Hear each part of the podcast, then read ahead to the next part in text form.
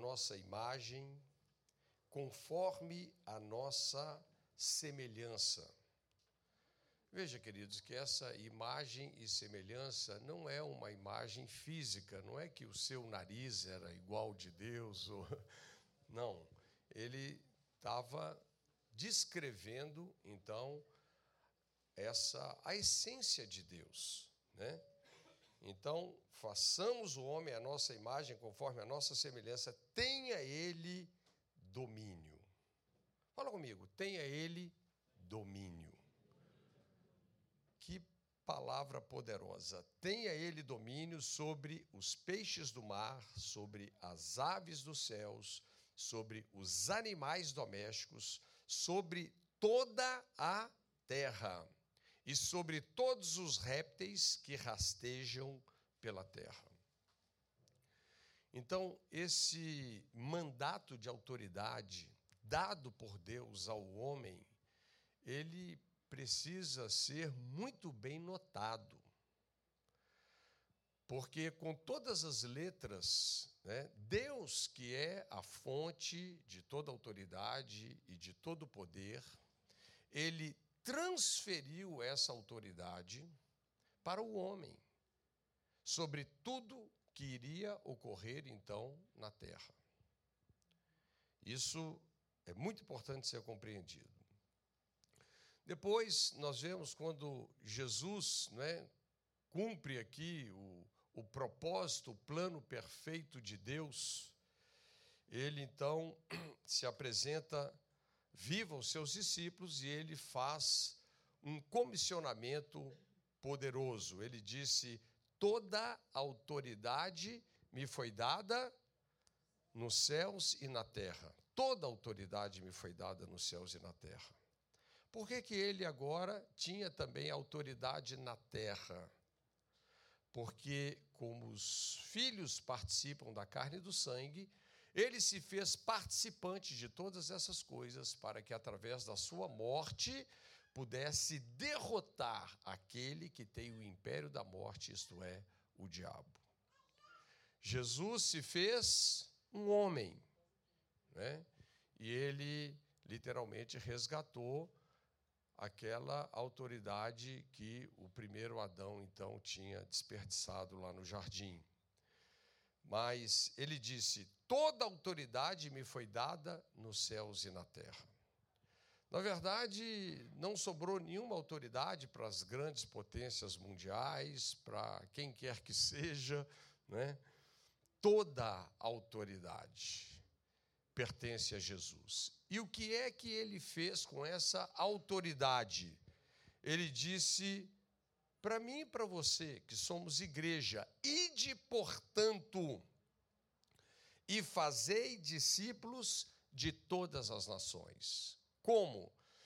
Batizando-os em nome do Pai, do Filho e do Espírito Santo, ensinando-os a guardar todas as coisas que eu vos tenho mandado, e eis que eu estarei convosco até a consumação dos séculos.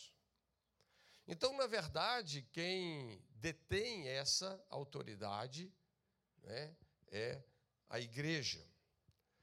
Olha que interessante, exemplificando isso aqui na vida de Pedro. Pedro e João, Atos capítulo 3, eles estavam indo para um tempo de oração, né? E quando eles vão entrar, então, naquele templo, ali chamado a, porta daquele tempo chamada Formosa, né? Tem um paralítico lá mendigando. E aquele paralítico então se dirige para Pedro e João e pede uma esmola.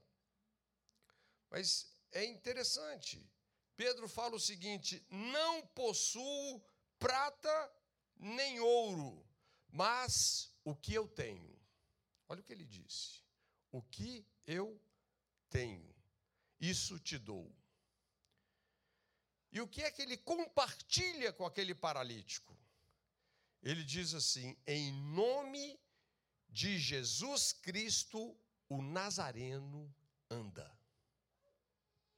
E o cara deu um salto.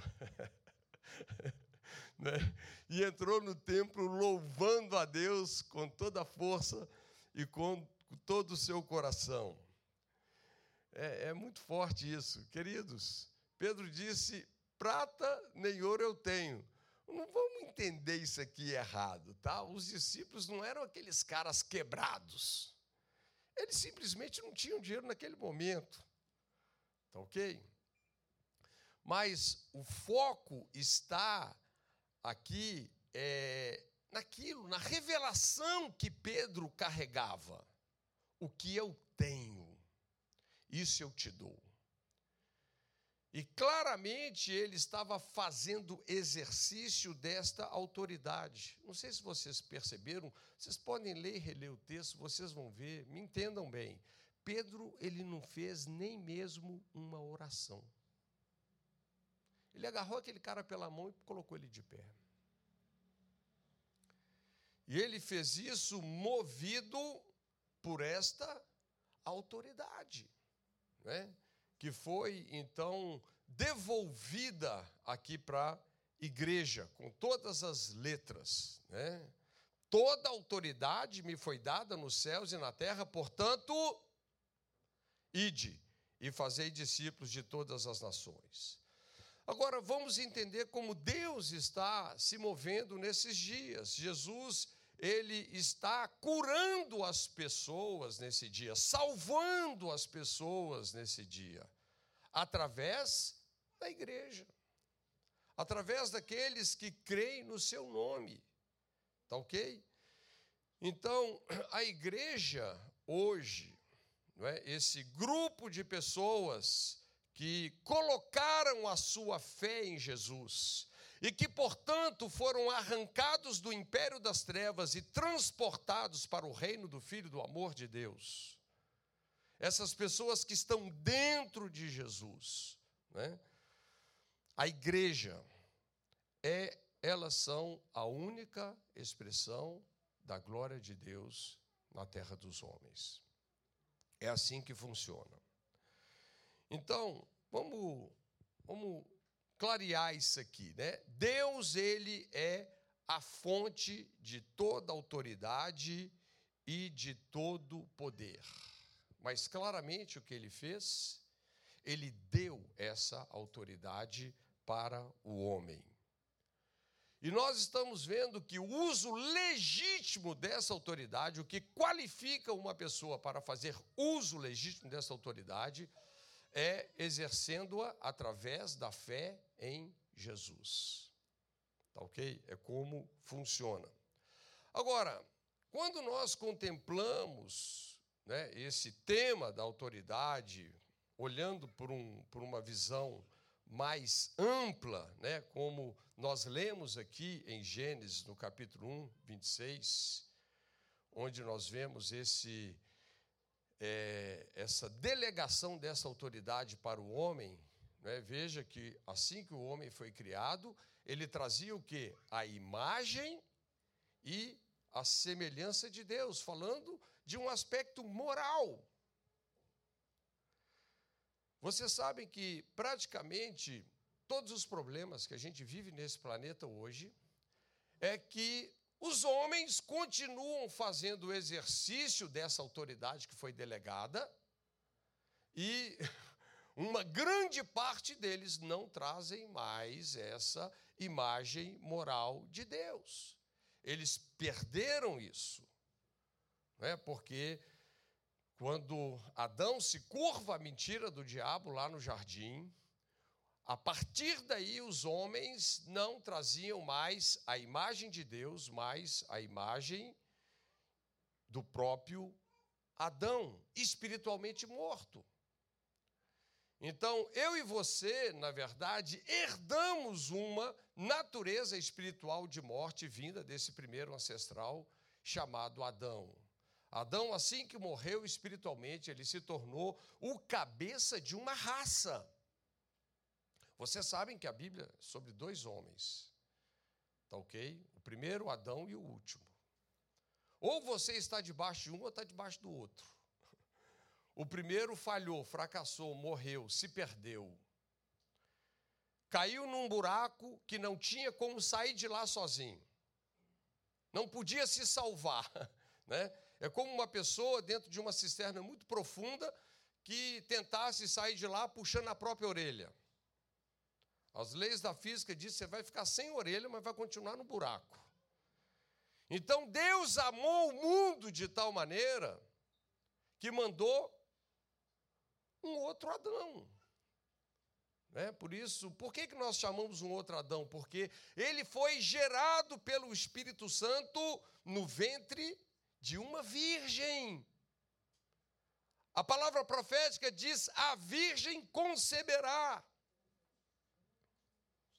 E Jesus nasceu sob a lei, na plenitude dos tempos, nasceu de mulher. Que coisa! O Deus eterno se fez homem, né? Ele teve que passar por todas essas fases, ser um bebezinho, como o Benício aqui, né? E ele foi crescendo em estatura, foi crescendo em sabedoria, foi crescendo em graça diante de Deus e dos homens, entendeu plenamente a sua vocação, o seu chamado, e ele levou a cabo a vontade de seu Pai, morrendo por mim e por você naquela cruz, e ressuscitando para ser a nossa justiça. Pode dar um aplauso para Jesus, porque ele merece, né? Isso, isso precisa ser dito, queridos, porque uma vez que o primeiro homem entregou de bandeja a sua autoridade, quando ele se curvou à mentira do diabo lá no jardim, queridos, Deus não poderia simplesmente vir e destruir o diabo. Isso agora se tornou uma responsabilidade do homem. É por isso que você vai ler lá na carta aos Romanos: em breve o Deus de paz esmagará debaixo dos vossos pés a cabeça de Satanás. Porque essa é uma responsabilidade que foi dada ao homem. É a nossa responsabilidade. Né? E então Jesus, na qualidade de último Adão, ele veio redimir o primeiro aí que se perdeu. Olha que interessante, Salmos capítulo 82, verso 6, diz assim: Eu disse, sois deuses. Esse deuses aí é com D minúsculo, tá? Sois todos filhos do Altíssimo. Essa palavra deuses aqui, ela não carrega esse sentido da divindade. Não está é, colocando o homem na mesma posição que Deus. Não é no sentido da divindade. Esse D minúsculo deixa isso muito claro. Mas essa palavra sois deuses descreve o homem numa posição de governadores ou daqueles que agora controlam o que acontece no mundo, nesse planeta. É sobre isso que Jesus estava falando, sobre essa autoridade que foi passada para o homem. E nós precisamos de compreender isso corretamente, né? Toda verdade nas escrituras sagradas, ela é fibrosa, ela é paralela, ela é abundante. Por exemplo, Salmos capítulo 115, verso 16, o salmista disse: "Os céus são céus do Senhor, a terra ele a deu aos homens". Então, é, em face disso, nós precisamos entender melhor a soberania de Deus dentro de uma revelação que é bíblica. Porque hoje muitas pessoas, às vezes, querendo assim proteger a soberania de Deus, eles estão cometendo assim agravos seríssimos até mesmo contra o caráter, a natureza, a revelação de Deus. Mas vamos ver como é que isso funciona. Vamos entender o princípio de autoridade por essa linha que nós estamos desenvolvendo. Salmos capítulo 138, verso 2, a Bíblia diz: Pois magnificaste acima de tudo o teu nome e a tua palavra. O que é que Deus colocou acima de tudo? O nome dele e a palavra dele. Tá? Isso está acima de tudo. Salmos capítulo 89, verso 34. Olha o que a Bíblia diz: Não violarei a minha aliança, nem modificarei aquilo que os meus lábios proferiram. Então vocês estão entendendo? O que Deus fala e o que ele falou, ele sustenta. E ponto final, né? Isso é tão isso é tão sério, né? Hebreus capítulo 1 diz que ele é o resplendor da glória, a expressão exata do seu ser, sustentando todas as coisas pela palavra do seu poder. Irmãos, pensa aqui comigo. Deus criou e Deus sustenta tudo pela palavra do seu poder. Se Deus quebrar o que ele disse, o mundo dissolve. O mundo derrete. Então, o que Deus falou, ele não volta atrás. E onde que eu quero, qual direção que eu quero apontar aqui? Gênesis 1, 26. Esse mandato de autoridade que foi declarado por Deus. Tá certo? Então, Deus ele disse uma coisa muito clara para o homem quando nós lemos Gênesis 1, 26. Você governa. Amém? Fala assim: eu governo. E você sabe que a primeira coisa que nós deveríamos governar, sabe o que é? Nós mesmos. Um dos ensinos mais importantes nas escrituras sagradas chama domínio próprio, né? Às vezes a gente até faz uma brincadeira séria, quem não tem domínio próprio acaba tendo um demônio próprio, né? Mas o autogoverno é algo extremamente importante, mas na verdade nós governamos. Deus passou isso para o homem. E a gente insiste em querer colocar um monte de coisa na conta de Deus. Mas, na verdade, a Bíblia, com todas as letras, ensina que essa autoridade foi transferida para o homem. Você governa. Isso então exclui esse controle direto de Deus. Está entendendo? Exclui. Né? Então, existem algumas pessoas né, que querem fazer assim Deus tão soberano que, tipo assim, independente de qualquer ação do homem, Deus está soberanamente no controle de tudo. Errado. Talvez isso possa chocar alguns aqui, mas errado. Outro dia eu falei aqui sobre isso, né? Há uns anos atrás aí, desabou a contenção de uma mineradora aqui pertinho da gente. Centenas de pessoas morreram soterradas e eu me lembro que uma pessoa falou assim: não, mas Deus está no controle. Eu falei: você está doido, rapaz? Se Deus estivesse no controle disso, ele tinha que ser preso. Ele tinha que ser preso. Por quê? Porque aquilo ali era responsabilidade dos engenheiros. Talvez a ganância pelo lucro ultrapassou o valor da vida humana.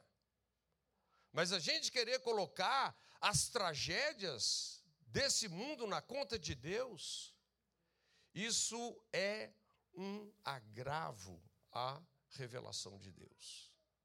Simples desse jeito, né?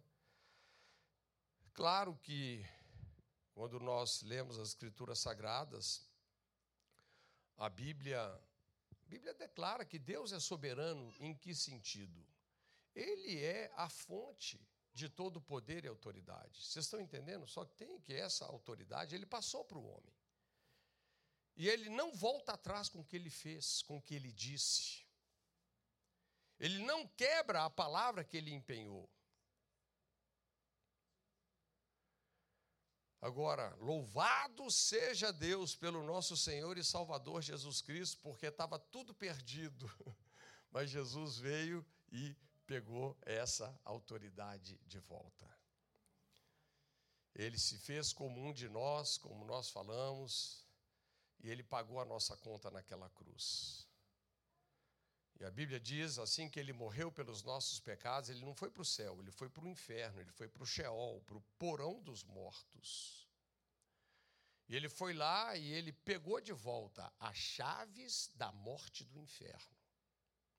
Verdade, hoje o diabo não tem nem a chave da casa dele mais. É por isso que eu e você podemos entrar pelos portões do inferno e arrancar as pessoas que estão perdidas de lá. As pessoas que não estão em Cristo, na verdade, espiritualmente falando, elas estão numa tumba cósmica. Estão espiritualmente mortos em pecados e delitos. Mas quando eles ouvem o evangelho que Cristo fez por eles, o evangelho da graça, e eles então depositam a sua fé no que Cristo fez por eles, eles podem viver a experiência mais importante, mais relevante que um ser humano pode desfrutar. Como Paulo disse em Efésios capítulo 2, verso 1: Estando vós mortos em pecados e delitos, ele vos deu vida. Cristianismo não é sobre religião, não é sobre uma lista de pode e não pode desse tamanho é sobre assumirmos responsabilidade diante de tudo que gratuitamente Deus fez por nós. E a única resposta que nós podemos dar para Deus é simplesmente crendo no que Ele fez. O que é a graça? A graça é a parte de Deus, é o que Ele fez, independente de você merecer ou não. Independente até mesmo de você estar existindo ou não.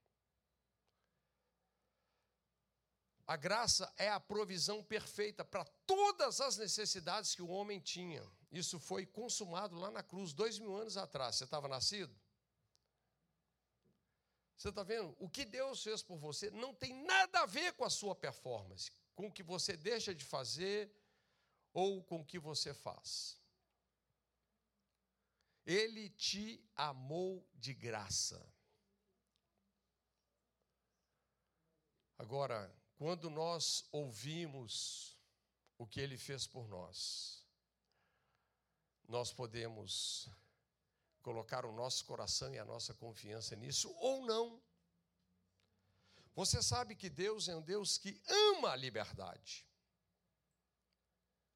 Deus fez o homem tão livre, tão livre, que quando ele fez o homem e colocou ele lá no jardim, com toda a provisão necessária que ele tinha, Deus não trancou o homem dentro daquele paraíso. Era um paraíso, mas Deus não trancou ele lá. Havia uma maneira de sair daquele jardim. E Deus colocou duas árvores no meio do jardim: a árvore da vida e a árvore do conhecimento do bem e do mal. E daquelas centenas de milhares de árvores para a provisão do homem, Deus disse: comam e desfrutem livremente de tudo que eu já providenciei. Graça a isso, é uma provisão antecipada para qualquer tipo de necessidade que nós possamos ter. Mas Deus fez uma ressalva. Tem uma árvore lá, árvore do conhecimento do bem e do mal. Não come, não, porque o dia que você comer, você vai morrer. A sua autoridade vai ser usurpada. E o Adão né, foi exatamente nessa, fazendo uma história longa, curta. Então, queridos, hoje nós achamos, em muitos aspectos, os desmandos do homem. em termos dessa autoridade. Tiago foi o primeiro, primeiro livro do Novo Testamento a ser escrito. Ele faz uma pergunta: de onde procedem guerras e contendas que há entre vós? De onde, senão dos prazeres que militam na vossa carne? Então, quais são os motivos das guerras, dos conflitos, da corrupção, da confusão, né? Simplesmente isso está relacionado a um uso inadequado da nossa autoridade. No início, como nós falamos, o homem fazia o uso da autoridade e trazia a imagem e semelhança de Deus. Ele morreu espiritualmente, ele continuou fazendo uso dessa mesma autoridade. Não voltou para Deus, não, ficou com ele, só que tem que ele não trazia mais a imagem e a semelhança de Deus. Aquele homem que foi criado para ser uma expressão do amor de Deus, já pensou sobre isso? Por que Deus criou o homem? Deus queria alguém semelhante a ele com quem ele pudesse compartilhar o seu amor. E o homem era exatamente isso. Mas é interessante, assim que ele come daquele fruto proibido, assim que ele morre espiritualmente, aquele ser que é, propagava o amor de Deus se tornou terrivelmente egoísta. Ele não conseguia nem mais responder uma pergunta sem ser egoísta. Né? Você comeu a árvore, do fruto da árvore que eu falei para você não comer? Não, foi a mulher que me deu. Ele já estava se justificando. E assim, consequentemente. Mas, queridos, hoje, tudo que nós vemos de atropelo nesses dias, falando de confusão, guerra, contenda, corrupção, isso está ligado ao uso desta autoridade por pessoas que não trazem a imagem de Deus, mas que desejam o que com toda a sua ganância se agarrar, né, de uma forma egoísta aquilo que a vida pode oferecer. E nós estamos acusando a Deus de uma série de coisas que eu vou dizer, não é a responsabilidade dele. Isso está na nossa conta. Deixa eu te falar uma coisa para você entender o que eu estou dizendo. Deus permite. Você já, você já viu eh, as pessoas usando essa frase? Não, Deus permitiu. Deus permitiu. Né? O adolescente tomou um litro de uísque, pegou o carro a 200 km por hora, sofreu um acidente, atropelou, fez, aconteceu. Deus permite. Queridos, Deus permite o que nós permitimos. Simples assim. O que é que Deus permite? O que nós permitimos através de uma autoridade que foi a nós delegada. Funciona dessa forma. É claro que esse vácuo, né, num exercício pleno e correto dessa autoridade, está muito relacionado com a nossa própria ignorância a respeito de Deus.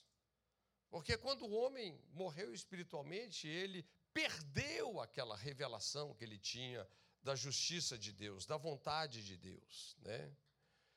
Então, se as pessoas estão doentes, se as pessoas estão pobres, se elas estão infelizes, deixa eu te dizer, isso não tem nada a ver com a vontade de Deus para essas pessoas.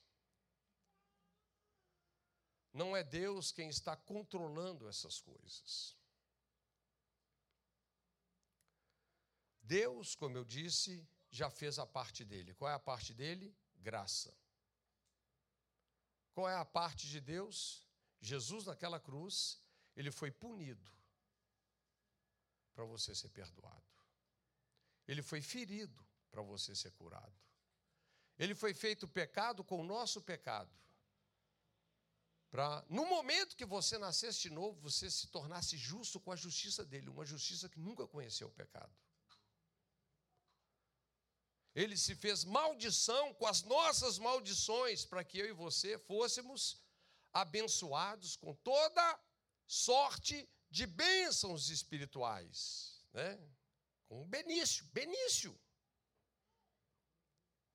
Todo nasceu de novo tem que chamar Benício. é abençoado. Essa é a graça, é a parte de Deus. Agora, queridos, qual é a nossa parte? Crer e exercitar esta autoridade que ele nos deu. Desfrutando desta salvação, onde essa palavra salvação ela é ampla, ela não só relaciona perdão dos seus pecados, mas é cura emocional, é cura física, é provisão financeira perfeita da parte de Deus. Mas o princípio de Deus é que nós somos salvos como? Pela graça, mediante a fé. A graça é a parte de Deus, está feito, obra consumada. Né? A fé é a nossa parte, a nossa resposta. Não tente fazer as coisas para tentar mover a Deus. Você vai se frustrar. Cristianismo não funciona com você fazendo as coisas para Deus mover. Não. O cristianismo funciona você entendendo o que ele já fez e você responde com fé. Isso vai colocar a sua vida em movimento. Isso vai alargar os seus passos na carreira cristã. E foi exatamente isso que Pedro fez, como nós falamos no início. Né? Ele carregava uma revelação tão poderosa da graça, e ele, em vista a essa revelação, ele faz o que? Exercício da sua autoridade através desse princípio chamado fé. E é um princípio poderoso, porque a Bíblia diz que tudo é possível aquele que crê. Jesus, nos dias do seu ministério, fez um ensaio né, e delegou essa autoridade aos seus discípulos, Mateus 10. Tendo chamado os seus doze discípulos, deu-lhes Jesus autoridade sobre os espíritos imundos para os expelir e para curar toda sorte de doenças e enfermidades. Olha aqui, gente, Jesus disse que é, os doze aqui né, receberam da parte de Jesus autoridade para expelir espíritos imundos e curar toda sorte de enfermidades. Fiz uma consulta no grego, né, para ver o que, que significava essa palavra toda, que revelação. Sabe o que, que é toda no grego? Toda. É toda, simplesmente isso, queridos. Queridos, não existe você sabe que os médicos, cada hora, dão um nome novo, né? Descobrem uma doença aí, eles arrumam um nome para ele.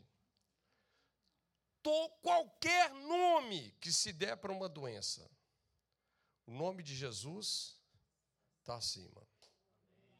Como nós lemos os Salmos, ele colocou o seu nome e a sua palavra no lugar mais alto de dignidade, né? Então, Jesus não vai vencer. Ele já venceu toda oposição, ele já venceu o nosso pecado. Pecado é um problema resolvido para Deus. Ele já venceu todas as enfermidades. Ele já venceu qualquer nome que se nomeie, né? seja no céu, na terra, debaixo da terra. Né? Jesus venceu. E ele continua dizendo aos discípulos: à medida que seguirdes, pregai que está próximo o reino dos céus, curai enfermos, ressuscitai mortos, purificai leprosos, expeli demônios, de graça recebestes, de graça dai.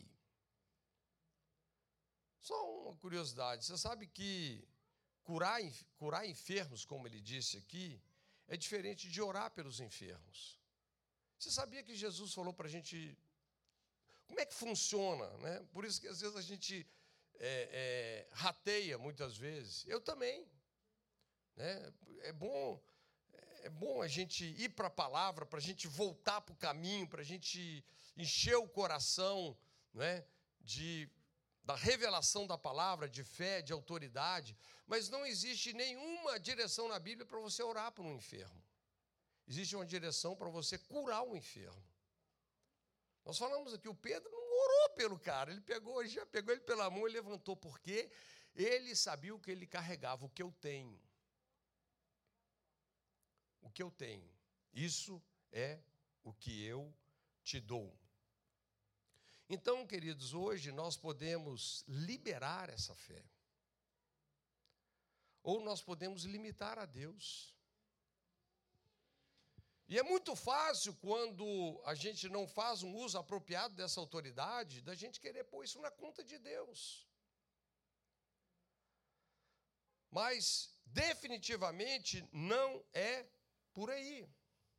Efésios 3:20 diz assim: "Ora, aquele que é poderoso para fazer infinitamente mais do que tudo quanto pedimos ou pensamos, conforme o seu poder que opera em nós, de acordo com o seu poder que opera em nós. Veja, tudo que Deus está fazendo hoje na terra dos homens é através de você. Por isso que a gente precisa refletir bem, né, para que a gente não limite a Deus.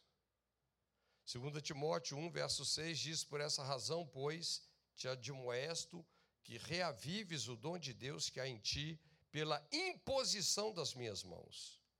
Porque Deus não nos tem dado espírito de covardia, mas de poder, de amor e de moderação. Não te envergonhes, portanto, do testemunho do nosso Senhor Jesus. Então, Deus nos deu um espírito de poder. Essa palavra poder é a palavra dunamis. Uma palavra que traduz o quê? Poder para realizar milagres. Agora, o que é que a religião tem feito em muitos corações? Nós olhamos para as pessoas aí mundo afora, vemos as pessoas sofrendo por causa da miséria, por causa de doenças, enfermidades, por causa da ignorância, e nós pensamos que a culpa é de Deus.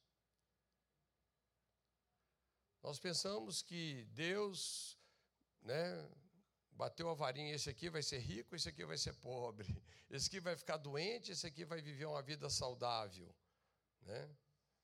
A verdade do evangelho, queridos, declara que qualquer circunstância, qualquer problema que eu e você possamos ter, já existe uma provisão perfeita e antecipada em Cristo, para mim e para você. E tudo que Deus fez por mim e por você, entenda isso, está em forma de palavra. Tá? Isso é importante entender.